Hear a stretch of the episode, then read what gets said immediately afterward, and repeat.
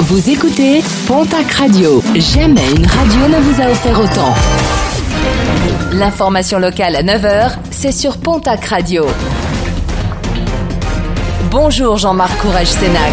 Bonjour à toutes et à tous. Verdict attendu en soirée, celui des assises des Pyrénées-Atlantiques à Pau qui juge depuis euh, vendredi un père de famille de 35 ans originaire du Pays Basque. Il est poursuivi pour avoir mortellement secoué son bébé de 5 mois. Des faits euh, survenus en mai 2015 à Saint-Jean-de-Luz. Le jeune père assure n'avoir jamais violenté son bébé. Il affirme qu'il aurait fait un malaise inexpliqué dans ses bras.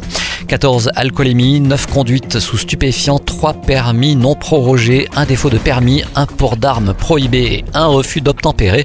Bilan des contrôles réalisés aux abords du parc des expositions de Tarbes en fin de semaine dernière et alors que s'y déroulait le salon régional de l'agriculture, pour les autorités l'essentiel est atteint puisqu'aucun accident de la route n'a été déploré cette année. Ce samedi, c'était euh, l'ouverture de la pêche dans la région et à l'occasion de cette ouverture, les gardes-pêche ont mené plusieurs contrôles. De nombreuses infractions à la pêche ont été relevées ainsi que plusieurs infractions à l'environnement. Des contrôles qui vont se poursuivre tout au long de cette saison. Plus de 200 exploitations laitières concernées par la réorientation du site industriel de Danone à Villecontal, un site qui va entièrement consacrer sa production aux boissons végétales. Une première réunion de négociation s'est tenue le 1er mars dernier entre les représentants du groupe Danone et les membres de l'organisation des producteurs du sud-ouest laitier.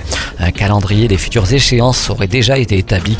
Discussions avec d'autres laiteries sont également en cours afin de trouver des solutions de collecte pour l'ensemble des producteurs de lait.